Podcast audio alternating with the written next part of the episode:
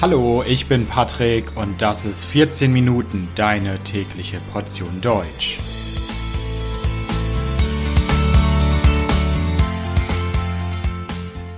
Folge 31 Geschichte des Radios in Deutschland. Hallo, hallo und herzlich willkommen zu einer neuen Folge von 14 Minuten. Ich hoffe, dass es euch gut geht.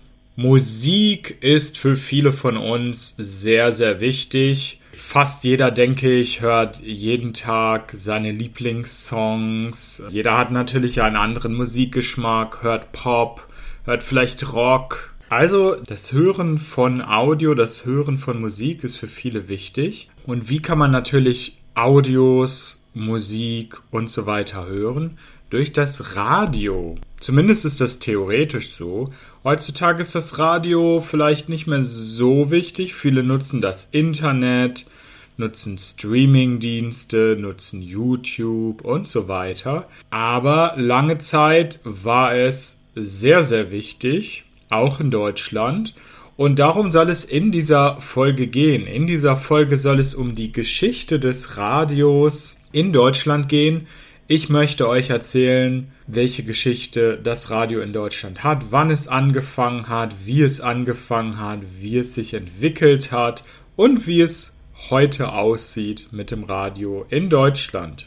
Also, wann hat das mit dem Radio in Deutschland angefangen? Die allererste Ausstrahlung, die allererste Sendung war am 28. Oktober 1923 in Deutschland. Aber bis es zu dieser ersten Sendung 1923 kommen konnte, musste natürlich erst einmal das Radio erfunden werden. 1887 wurden die elektromagnetischen Wellen entdeckt durch Heinrich Hertz. Diese Entdeckung erlaubte dann, dass man Sendeanlagen produzieren konnte, also Maschinen, die etwas senden konnten, und zwar Hochfrequenzschwingungen, Hochfrequenzwellen.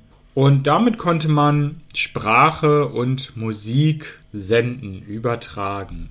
Am Anfang, als das erfunden wurde, dachte eigentlich noch niemand an Unterhaltung, sondern man dachte am Anfang eigentlich daran, das Radio für das Militär zu nutzen oder für kommerzielle Zwecke. Im Ersten Weltkrieg hat man das dann auch gemacht.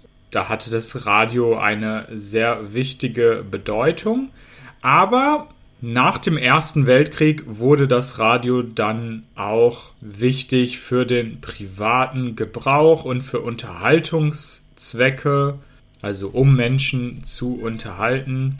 Zuerst in den Niederlanden und in den USA und wie gesagt 28. Oktober 1923, da war es dann auch in Deutschland soweit. Und das erste Musikstück, was man in Deutschland im Radio hören konnte, war ein Foxtrott. Am Anfang in den 20er Jahren war die Politik in Deutschland erst ein bisschen skeptisch was das Radio anging. Und der Staat damals, die Politik, wir sprechen hier von der Weimarer Republik in den 20er Jahren, wollte das Radio kontrollieren. Und zwar sowohl die Inhalte, also was im Radio gesagt wird, gespielt wird, aber auch die Technik. Das wollte der Staat kontrollieren. Und die Radioindustrie zum Beispiel wurde verpflichtet, nur Geräte herzustellen, mit denen man empfangen konnte. Also mit denen man Radio bekommen konnte und das anmachen konnte und hören konnte. Aber mit diesen Maschinen konnte nicht selber gesendet werden. Und man brauchte auch eine Genehmigung für ein Radio damals. Also man brauchte eine Erlaubnis. Man konnte nicht einfach ein Radio kaufen, sondern man musste das erst beantragen, hat dann eine Genehmigung, eine Erlaubnis bekommen und man musste auch ein bisschen Geld dafür bezahlen, eine Gebühr. Diese staatliche Kontrolle des Radios in den 20er Jahren und Anfang der 30er Jahre machte es natürlich dann für die Nationalsozialisten, für die Nazis, um Adolf Hitler herum einfach. Also schon in der Weimarer Republik wurde das Radio kontrolliert und das war dann natürlich umso mehr der Fall in der Zeit der Nazi-Diktatur. Hitler und die nationalsozialistische Diktatur nutzten das Radio voll und ganz für ihre Propaganda und für ihre Ideologie. Eine wichtige Rolle hatte in dieser Zeit auch der Propagandaminister Josef Goebbels, der auch dafür sorgte, dass das Radium zum Massenmedium wurde. Goebbels der Propagandaminister sorgte damals auch dafür, dass ein billiges Gerät, ein billiges Radio produziert wurde. Das wurde damals der Volksempfänger genannt. Und den hatten dann sehr, sehr viele Menschen und viele, viele Menschen konnten dann Radio hören.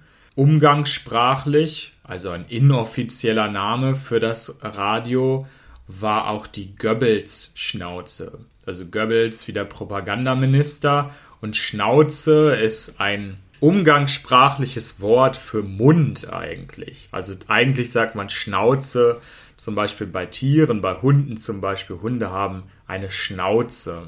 Also dieses Radio hat man die Goebbels-Schnauze genannt. Ja, das war natürlich ideal für die Nazi-Propaganda. Viele, viele Menschen hatten ein Radio. Viele, viele Menschen haben dann die Nazi-Propaganda gehört. Und mit diesem Volksempfänger war es theoretisch auch möglich, ausländische Sender zu empfangen, zum Beispiel den britischen BBC.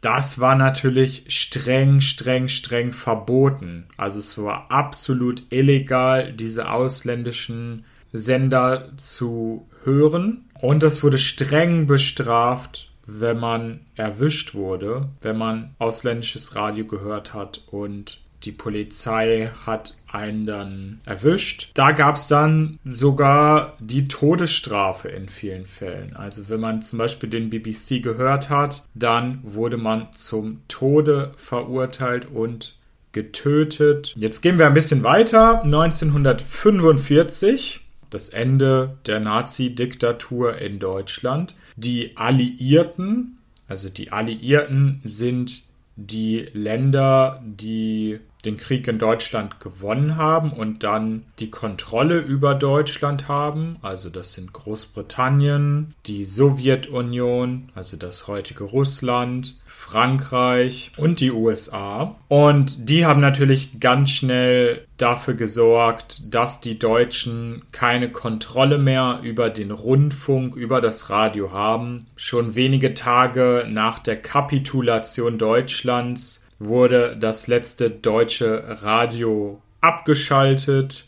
Und in Westdeutschland waren sich die drei westlichen Siegermächte, also Frankreich, die USA und Großbritannien, sehr schnell einig. Wenn es wieder ein Radio in Deutschland gibt, dann darf es nie wieder ein Staatsradio sein. Das Radio muss unabhängig von der Regierung sein. Man hat dann ein neues System entwickelt. Ja, das war ein System, was es auch in Großbritannien bei der BBC gibt. Und zwar, dass man Gebühren bezahlt dass es dezentral organisiert ist und durch verschiedene Gremien kontrolliert wird, durch verschiedene Instanzen. Bald ging es dann wieder los, es wurden wieder politische Informationen verbreitet, natürlich dann demokratische politische Informationen. Es gab dann zum Beispiel Diskussionen, Hörer wurden auch beteiligt am Programm, also Hörer durften mitmachen Unterhaltung war natürlich auch wichtig, aber ein ganz wichtiger Teil war Aufklärung. Aufklärung über den Nationalsozialismus. Also man hat im Radio gehört, was zwischen 1933 und 1945 in Deutschland passiert ist. Darüber wurden die Deutschen aufgeklärt. Und zum Beispiel wurde berichtet, erzählt von den Nürnberger Prozessen zum Beispiel. Die Nürnberger Prozesse waren Gerichtsprozesse, wo Nazis, Nationalsozialisten vor Gericht standen und verurteilt wurden.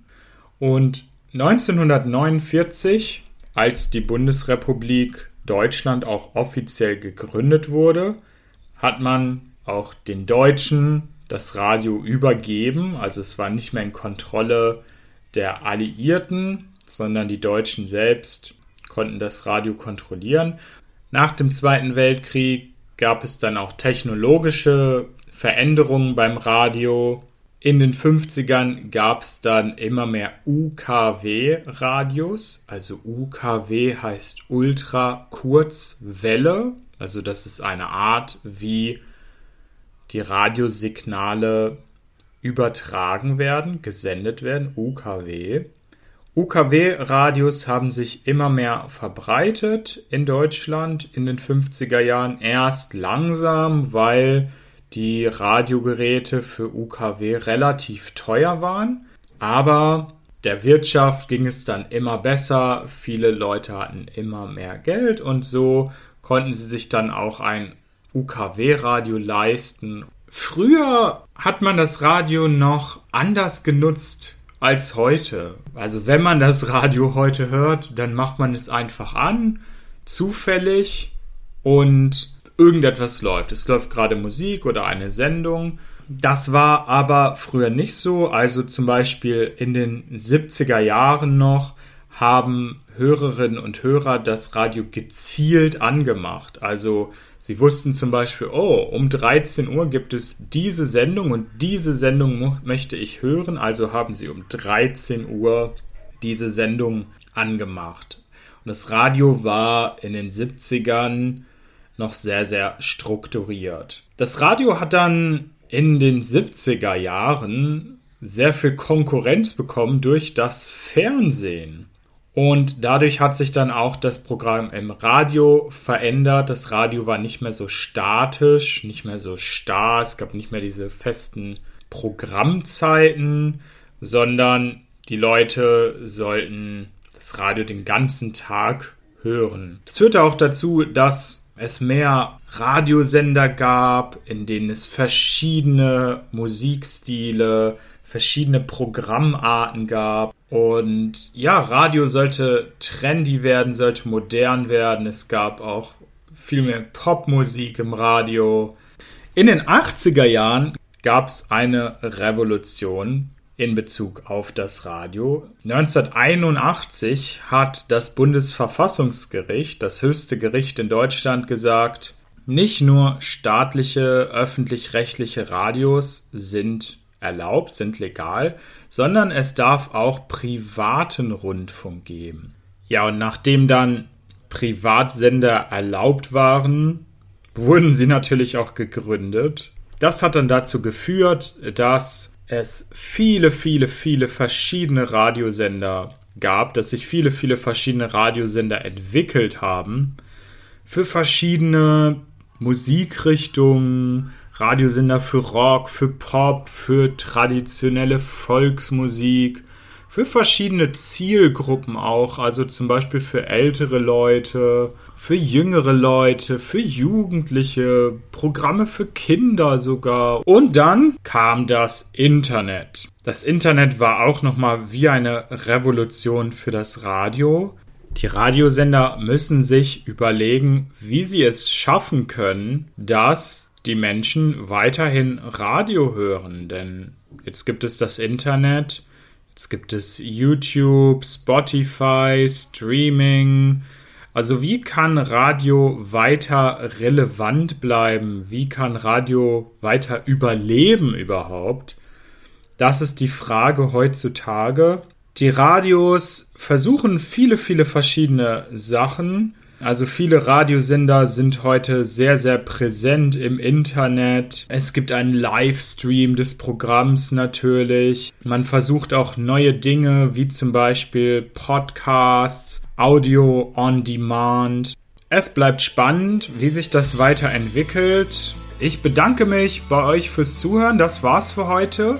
Das Transkript dieser Folge findet ihr auf der Website www.14minuten.de, natürlich kostenlos. Vielen Dank, bis bald, ciao, ciao.